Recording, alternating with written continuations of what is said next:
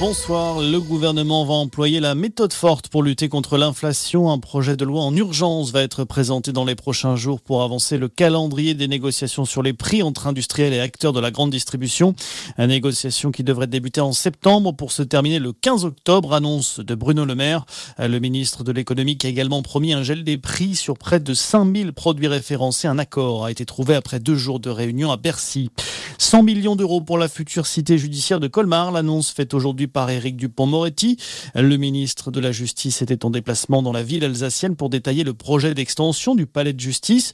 Le chantier de 9000 mètres carrés sera lancé sur le site de l'ancienne maison d'arrêt fermée en 2021.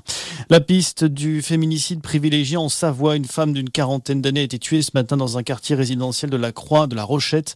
La victime travaillait comme fonctionnaire de police à Chambéry. Elle venait de déposer un enfant à la crèche quand elle a été agressée. Le suspect qui a pris la fuite en voiture est activement recherché. Il pourrait s'agir de son ex-conjoint. L'actualité à l'étranger au Niger. Le régime militaire va mettre sa menace à exécution. Il va expulser l'ambassadeur de France du pays. Un ultimatum de 48 heures avait été lancé vendredi dernier par les putschistes au pouvoir depuis leur coup d'État fin juillet. Aux États-Unis, cette grosse frayeur pour les passagers d'un vol de la compagnie Delta Airlines.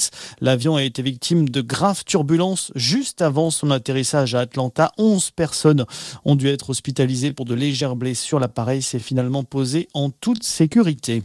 Et puis le foot, un retour et deux absents. Lucas Hernandez a été rappelé par Didier Deschamps pour les deux prochains matchs de l'équipe de France. Le 7 septembre face à l'Irlande pour les éliminatoires de l'Euro 2024 et contre l'Allemagne en amical cinq jours plus tard. Le sélectionneur qui n'a pas retenu les deux milieux de terrain, N'Golo Kanté, Paul Pogba dans sa liste des 23. Très bon début de soirée à tous.